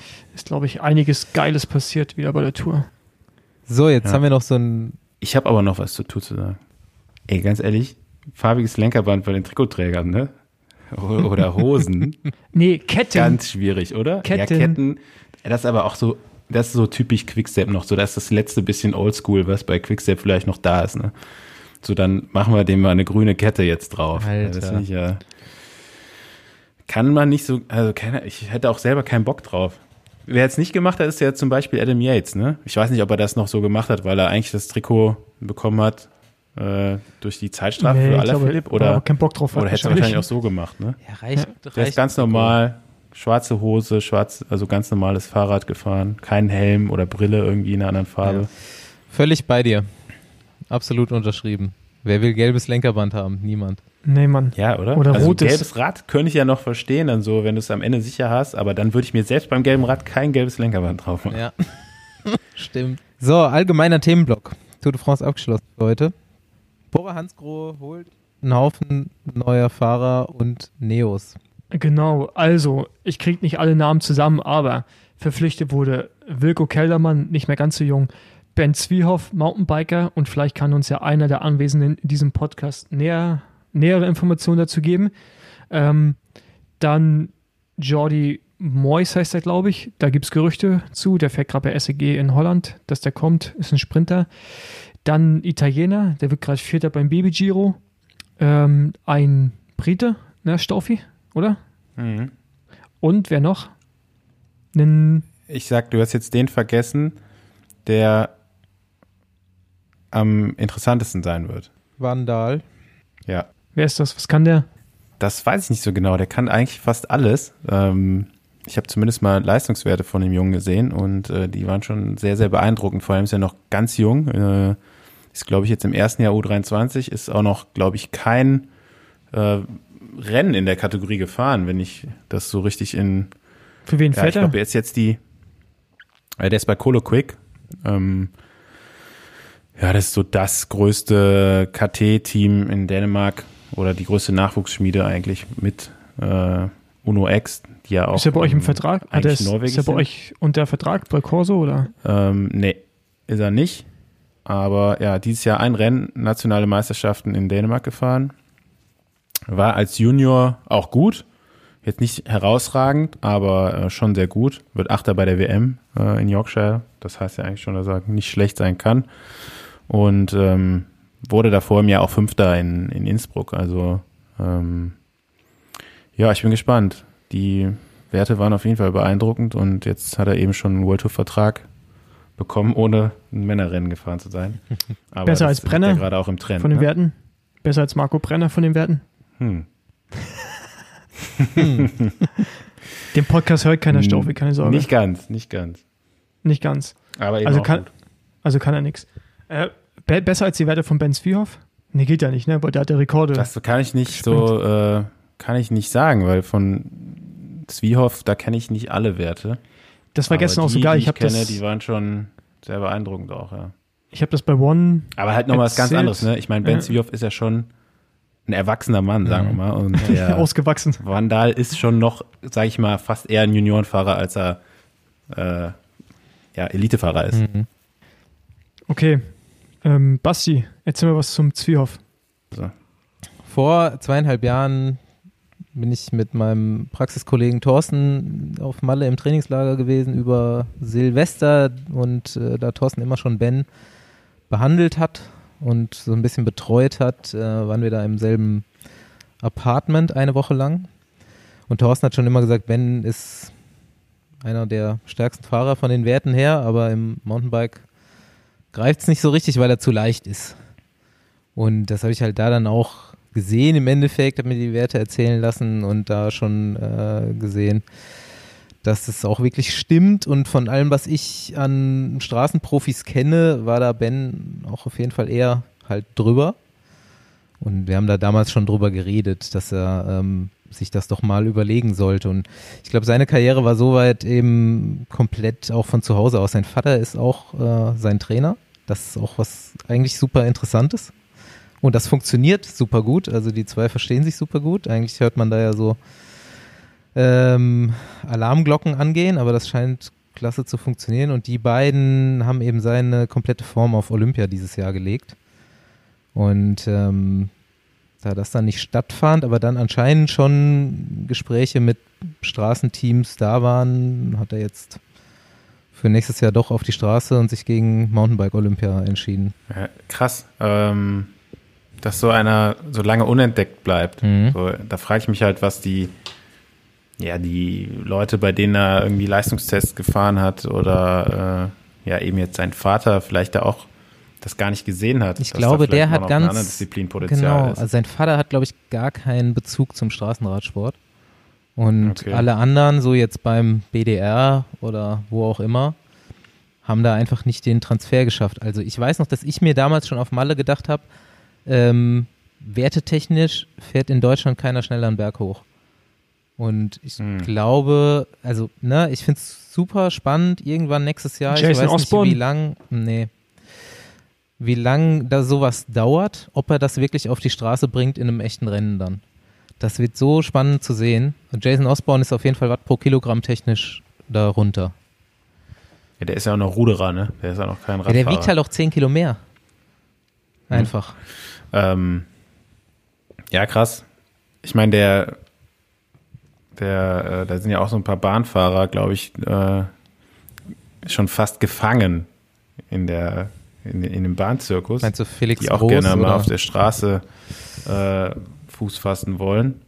Ähm, da verstehe ich zumindest, warum der BDR die da an kurzer Leine hält, weil ähm, sie so Medaillen an, äh, mit, ja. auf die Medaillen da irgendwo angewiesen sind. Aber so Mountainbike genau. finde ich das jetzt schon krass, dass da nicht irgendwie mal so der und dass man sowas auch der Vorschlag. Nee, sind auch Medaillen angewiesen, ne? Das weißt du schon. Und ja? auch WM mit, ja klar, ist olympische Sportart. Die sind genauso wie äh, die Bahn auf olympische Medaillen angewiesen, ja. ja. Aber trotzdem krass. Und ich, was mich so ein bisschen, was heißt geärgert hat, aber als wir bei Günter Schabel waren und Günter Schabel kennt Jason Osborne, mit dem er gar nichts zu tun hat und kennt den Menschen aus seinem Verband eigentlich nicht, der eigentlich stärker ist, fast. Hat den Namen nicht auf dem Fokus. Sowas verstehe ich nicht dann. Ja gut, da, marketingmäßig hat sich Jason Osborne über seine ganzen Strava-Comps äh, natürlich besser verkauft, muss man sagen. Ne? Da, da wusste ja, da war es für jeden einsehbar, dass er gut ist. Ähm, ich glaube, Zwiehoff war da einfach auch ja eben bei Leuten, die ganz nah dran sind, aber trotzdem unterm Radar. Mhm. So, äh, die Ergebnisse im Mountainbike waren ja echt nicht gut, aber da fehlt anscheinend dann eben das irgendwo das Talent vielleicht zum Mountainbiken, muss man ja schon fast ja, sagen. Ja, also ich habe das ja ähm, ähm, versucht mal so zu erklären, wenn Emanuel Buchmann äh, mit 16 beschlossen hätte, er möchte Mountainbike-Profi werden und sein Vater unterstützt ihn dabei, weil er auch Mountainbike, ich glaube, Profi war oder sehr gut war, der würde ja niemand, der wäre nicht schlecht, aber der würde niemals ein eineinhalb Stunden Cross-Country-Rennen gegen Mathieu van der Poel gewinnen. Und hätte trotzdem das körperliche Potenzial, bei der Tour de France so weit vorne mitzufahren. Also. Und sie sogar zu gewinnen, in deinen Augen. Ich, ich glaube dran. Mit 10 Euro glaube ich da dran. ja. ja, ich bin gespannt. Ja. So die also ist jetzt auch eine ganz andere Kultur, ne? Mhm. Ist jetzt nicht nur äh, wie fahre ich ein Straßenrennen, sondern so der Profi-Radsport ist halt nochmal irgendwie so ein eigenes Asoziale. Ich bin mal mhm. gespannt, wie er sich da so zurechtfindet. Viel, viel mehr Wettkampftage, Teamwork, ne? viel mehr Leute außenrum. Das ist echt auf jeden Fall ein spannender Switch. Ja, und viel mehr, ja, viel so mehr weniger dein eigenes Ding, ne? Mhm, also genau. viel mehr in so einer Live, live on the road. Ja. ja. Ja, bin ich auch gespannt. Ähm, co coole Aktion, finde ich auch gut von Bora, dass äh, den Fährt Schritt er dann jetzt schon haben. WM? Mit Jason Osborne, wenn die WM jetzt so schwer ist? Mit Jason ich glaube zum Beispiel, dass die WM, dass die WM zwar schwer ist, aber nicht so schwer, dass er für reine Bergfahrer ist. Swift-WM ist doch auch noch nee. dieses Jahr. Aber ich habe jetzt mal so ein paar. Also gibt es überhaupt schon eine offizielle Strecke? Nee. Ja, ja, klar. Für die WM, klar. Ja, klar gibt's die. Letzte Woche gab es keinen. Ja, klar, die Höhenprofile, das waren alles Vorschläge, aber das war jetzt kein offizielles Höhenprofil. Und äh, zumindest mal äh, ist es vielleicht schon irgendwie kommuniziert an die Verbände, weil äh, Italien hat zumindest schon mal ein paar Fahrer nominiert und äh, Kanada hat ihr, also okay, Kanada hat jetzt nicht die Auswahl wie Italien, aber ähm, Italien war auf jeden Fall schon sehr bergfahrerlastig jetzt, das Aufgebot. Ja, auf WM habe ich auch schon gesetzt. Auf wen? Klar, Nibali, Zehner auf Nibali. Nee, nee, 20 so. auf Van Art. Ja, da machst ah, du nichts okay. falsch mit. 20 auf, auf Van Art und ich glaube auch ein Zehner auf Nibali. es gab so ein bisschen ja, Vermutungen aus der, aus der italienischen Presse. Äh, ein paar ortsansässige Radfahrer haben mögliche Strecken quasi ähm, so in Umlauf gebracht. Aber keiner weiß jetzt genau, welchen von den umliegenden Bergen sie da fahren und wie oft. Und äh, ja, das, äh, ich bin gespannt, weil vielleicht ist es doch nicht so schwer, wie Paul sagt, dass ein reiner Bergfahrer gewinnen muss, sondern eben auch Guten Van Art ist jetzt irgendwo auch ein Bergfahrer, aber mhm. ähm, eben doch so ein der schwerste so Bergfahrer, Bergfahrer von Abermatt, die Vorschläge äh, von Abermatt, Trentin, ähm, die ich äh, ganz ja, ehrlich ganz anderen. Italien ja, hat natürlich jetzt auch bei einer Heim WM egal wie schwer die Strecke jetzt letztendlich wird, äh, wieder ein super Team ja, am Start, ne? auch in beiden Disziplinen. Ja, ey, Belgien, Mann. Ähm, ey, Belgien hat ein viel krasseres Team. Die haben Van Art und ähm, Van Avermaet. Wie Van Avermaet, der jetzt schon wieder rumgestrahlt ist in den Bergen. Also ich, die haben ein richtig starkes Team. Ja, von Abermatt meinte ich ja. Ja, und die haben, die haben ein starkes Team, was auch gewinnen kann, nicht so wie die Italiener, die einfach nur ein starkes Team haben, die aber nicht gewinnen. Also das ist ja der Unterschied nochmal. Ne? Also ich meine, die sind immer gut, aber werden halt dann Zweiter oder Dritter oder Vierter. Aber ähm, die Belgier haben echt ein krasses Team dann eigentlich da am Start. Ey. Ja, bin super gespannt. Wird nochmal spannend. Dieser, Vor allem ist gar nicht mehr so lang, noch zwei Wochen. Ah, ich dachte wirklich, dass dieser Vorschlag final wäre. Zweieinhalb. Also das musst du doch auch gesehen haben, Staufi, oder? Mit den zwei Anstiegen, Mit den zwei neun, kurzen neun Anstiegen, Runden. ja, das genau. war aber kein offizielles okay, Ding. alles klar. Das ist dieser Rennkurs in Das Imola. dachte aber auch jeder. Ja. Also es dachte auch jeder Fahrer, den ich jetzt kenne, der bei der Tour ist und er schon meinte so, oh nee, das ist jetzt irgendwie nicht so mein Profil. Dann meinte ich so, wie? Das ist, doch, das ist aber gar nicht das offizielle Profil. Auf jeden Fall, Rowan Dennis habe ich heute Kann gesehen. sein, ja. Hat auf jeden Fall, glaube ich, eine relativ entspannte Saison bisher und fährt, fährt seit Wochen äh, Motortraining mit dem Zeitfahrrad hinterm Motorrad. Der hat auf jeden Fall äh, wieder Bock, Weltmeister zu werden, denke ich. Ist er schon irgendwie Radrennen gefahren? ich. Anfang vom Jahr vielleicht. Er fährt aber- gerade Tirreno. Ah ja, und geil. Polenrundfahrt ist auch gefahren. Gut. Ah, okay. Und äh, was ich aber denke, ist, es wird auf jeden Fall ein guter Clash äh, Ineos intern mit Filippo Ganna. Mal sehen, wie, wie wellig der Kurs ist, aber Filippo Ganna ja auf jeden Fall auch absolute Ultramaschine. Ja, aber ich glaube, er kommt da nicht ran, muss ich sagen. Ja, ich würde auch Geld auf. Ich meine, jetzt ist er auch ein Jahr älter. Ne? Ja, aber. Ey, Jungs, Wout Dennis. Art. Ach so, ja, stimmt, du hast recht. Gar nicht drüber Ja, Wout nachgedacht, van aber ja, Aert. stimmt. Klar, Im aber nicht immer auf so Wout einer Länge, oder? Auch bei einem Zeit von über eine Stunde? Klar, Mann. Also ist doch scheißegal, wie lang das ist. Der kann, also machst du zehn Minuten, machst du zwei Stunden Ist, Wout stimmt. Art. Ja, hast recht. Ey, so, ey, ganz ehrlich, so der gerade rum, egal. Ey Mann, so wie der gerade rumfährt, was- soll denn da passieren? Der fährt, der kann sprinten, der fährt schnell berghoch. Den kannst du Vielleicht mal ist nach schnell, der Tour aber ist, platt. ist jetzt nur die Spannung den du eigentlich. Schnorchel durch die Gegend fahren lassen. Wird jemand aus der Tour mit konservierter Form oder wird es jemand, äh, der super frisch ist wie ein Rowan Dennis oder ein äh, konservierter Form. Vincenzo Ja, Nibali, und Dennis- die sich äh, jetzt Ich glaube, es ist nochmal ein Unterschied, Zeitfahren und Ja, also Ja, Zeitfahren, glaube ich, ist schon erholt gut. Mhm. Äh, Straßenrennen würde ich schon sagen, so eine Rundfahrt kann schon das Richtige sein im Vorfeld. gut. Mhm. Wout van Aert muss jetzt noch einige ziemlich lange Berge hochfahren auf jeden Fall in den nächsten Ja, aber ist ja kein Problem. zwölf Tagen. Macht er halt so. Jetzt hört er auf, immer eine, einen Fahrer so zu hypen. Ich meine, das fällt natürlich gerade gleich und das ist super beeindruckend, wie der in den Bergen halt auch fährt, äh, was man eigentlich nicht von ihm so erwartet hat. Aber was er so am Flachen abliefert, war ja eigentlich zu erwarten. Aber ähm, ja, keine Ahnung, ein Van der Poel äh, Lass Nibali hat hypen. hat es, glaube ich, letztes Jahr auch jeder gesagt, dass er dieses Jahr auf jeden Fall Weltmeister wird und so weiter. Und da kann auch einiges passieren. Und, Der kann auch ähm, Weltmeister werden. ja, er hat also auf jeden Fall gerade eine herausragende Form, aber ich war schon froh auch, dass er heute den Sprint nicht gewonnen hat. Ähm, weil sonst müsste sich, glaube ich, jeder Rennfahrer auf kurz oder lang mal einen neuen Job suchen, wenn das so weiterginge. Ja. Hier Neos, das, das haken wir jetzt noch ab kurz, weil wir es schon von Neoprofis hatten.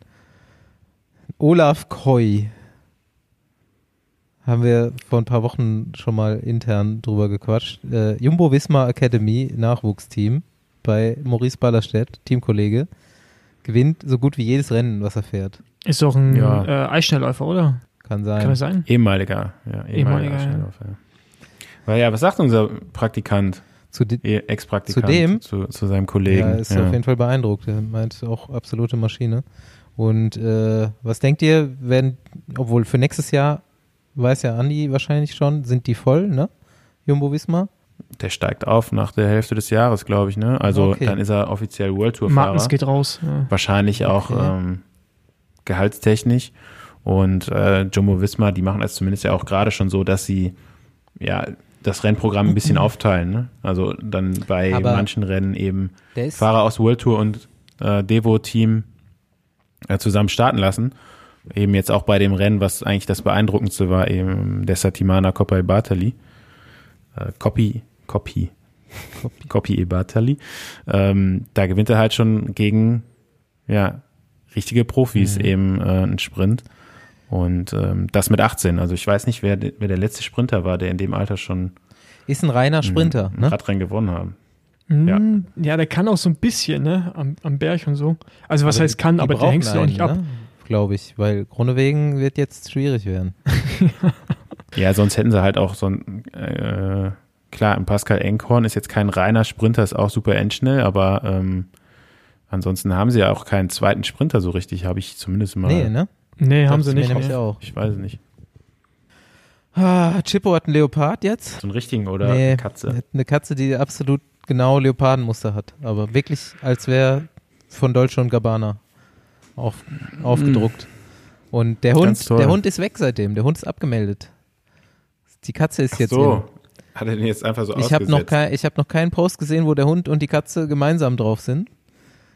Ähm, die Katze scheint auf jeden Fall dem Hund, ich weiß nicht, wo er ist, den Rang abgelaufen zu sein. Äh, die ist jetzt überall mit drauf. Er hat ein neues Fahrrad äh, released, hat da so Instagram-Videos gemacht. Die Katze rennt auf dem Boden rum, während er seinen Werbetext runterrattert. Die Katze fährt Auto mit ihm. Chippo, immer, erstaunt mich doch immer wieder. Ich bin gespannt, was als nächstes kommt. Ja. Ah, die, ich dachte, die ich hätte jetzt auch ein paar. Die Brillen sind auch der Hammer. Habe, eigentlich wollte ich mal eine Collage machen für einen Besenwagen so. Denn er hat, er, er muss wirklich 20 verschiedene Hipster-Brillen haben. Die, äh, einige davon sind total beeindruckend und er hat immer eine andere auf.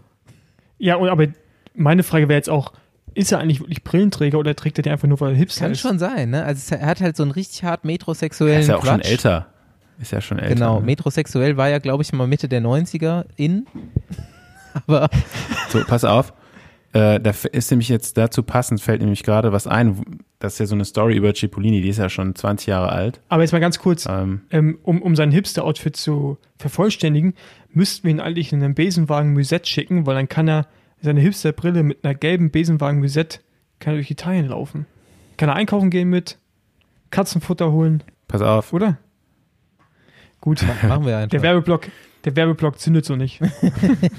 über über äh, Cipollini gab es ja früher das Gerücht, ähm, dass er 160 Anzüge in seinem Kleidet, äh, Ankleidezimmer hat. Ja, er hat, also Zitat, ich habe 40 für jede Jahreszeit. Dazu hat er noch irgendwie 700 Renntrikots, die er sammelt, ähm, 400 Paar Schuhe, 700 Krawatten. Und ich denke mal, da kommen dann auch noch so in, in der Größenordnung irgendwelche Brillen dazu. Sonnenbrillen, optische Brillen, getönte Alter, Brillen, alles, was es gibt. Na, ich kann es mir schon vorstellen. Es gibt ja auch Rennfahrer, die haben früher jeden Tag ein neues Paar Socken ausgepackt. Also, warum soll man nicht 100? Das ist ja aber jetzt noch ziemlich bodenständig gegen, gegen 160 Anzüge. ja. Ja, was ist eigentlich hier mit den die ganzen sportlichen Challenges? Die liegen hier gerade auf Eis, Paul. Was ist eigentlich mit deinem Everesting? Ich, ähm, ja, weiß ich nicht. Du bist doch der äh, Event-Koordinator. Du bist doch, du bist doch komplett jetzt hier in Form bei den ganzen Comps, die du da gerade ab, abholst.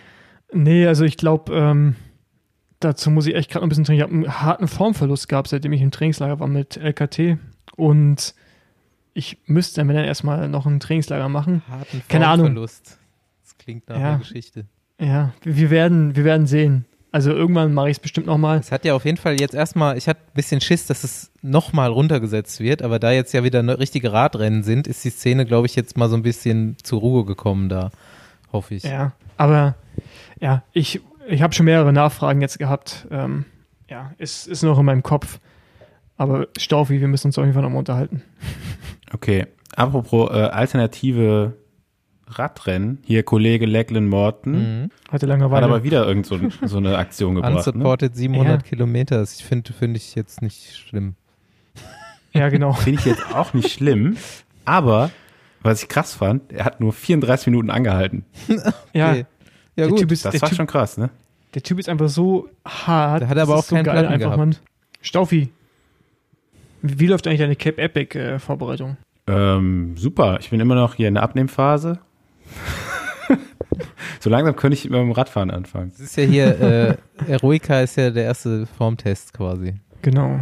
Ja, also der steht jetzt für mich hier sowieso noch zur Debatte, weil ich ja, äh, wenn Paris-Roubaix stattfindet, wahrscheinlich da nicht teilnehmen werde, aber ähm, vor Ort sein werde. Und es sind jetzt auch die U23-Meisterschaften da, also. Stimmt, dann ist es eventuell für mich auch nicht nicht möglich. Das ist einfach blöd geplant, mal wieder vom BDR an dem Tag ausgerechnet die U23-Meisterschaften nachzuholen. Keine, kein Respekt für andere internationale Termine. Schade. Ich sehe das schon, äh, aber ich, äh, im Endeffekt fahre ich dann mit Fabian hin wahrscheinlich, weil Maciej hat ja jetzt auch schon gebucht. Du. Ja, äh, und, Al ja, eine Frage und Albert. Mit. Ja, genau. Und, und Julian ja, gut, fährt auch der mit. fährt U23 Deutsch. dann, ähm, Julian fährt U23 Deutsch. Genau, Julian für 100, nur 8000 Watt. Nee, aber äh, was, was ich fragen wollte, Staufi, was sagst du zur deutschen Meisterschaft Einzelzeitfahren am, am Wochenende? Ja, Finde ich super, super Event. Vor allem äh, eine Zeitfahrmeisterschaft. Äh, Zeitmessung ist da ja eigentlich zweitrangig, ne? Sagt ja genau. auch schon der Name. Und äh, ja, fand ich, ich weiß gar nicht, wie ich das sagen kann. Also überraschend kann man ja nicht sagen. Erstaunt war ich auch nicht. Ähm, Perplex. Und, aber ich ja, muss mal kurz sagen, es, das, es gab das, ist halt keine, das ist eigentlich traurig. Keine, das ist traurig, dass man nicht überrascht oder erstaunt ist. Erzählt bitte. es, es gab keine, ähm, wie, wie nennt man das? Ja, Transponder. Äh, mit Sensoren gestoppte Zeitmessung. So, sondern genau, Zeit also Stoppuhr halt, gestoppt? Äh, du bist ja. halt um 14.02 Uhr losgefahren und kamst halt irgendwann ins Ziel und dann wurde dann deine Zeit gestoppt, als du ins Ziel gekommen bist und wurde halt runtergerechnet und ähm, da gab es wohl Probleme auch beim Rechnen. Ist ja hochkomplizierte Formel, äh, mit der man dann so eine Endzeit ausrechnet und die dann auch alle in die richtige Reihenfolge bringen. Also das da gab es lange Zeit Unklarheiten über die Platzierung. Manche Fahrer sind gar nicht irgendwie aufgetaucht. Die, Aber die was soll man dazu die jetzt groß sagen? Endzeitformel. Das wird der äh, Folgenname. Ja, ja ich wollte immer deine, ich wollt äh, deine Meinung hören. okay. Ja. Lassen wir das. Ich habe da schon gar keine Meinung mehr zu. Also beim nächsten Mal würde ich jedem Sportler irgendwie raten, ruf vorher an, frag nach, ob deine Zeit auch richtig gestoppt wird oder per Hand. Und dann kannst du dir vorher überlegen, ob du hinfährst oder nicht. Also ich als Sportler, ich meine, Zeitfahren war eh nicht meins, aber ähm, wenn ich einer gewesen wäre, dann würde ich auch schon gerne meine Zeit vom Computer gestoppt haben wollen. Ja, nur eine Sache, die ich dazu noch sage, ich finde es dann einfach auch immer schön, wie der eine dem anderen die Verantwortung in die Schuhe schiebt und letztendlich keiner verantwortlich ist. Gut, das war es dann dazu auch. So hält man sich halt über Wasser. Genau.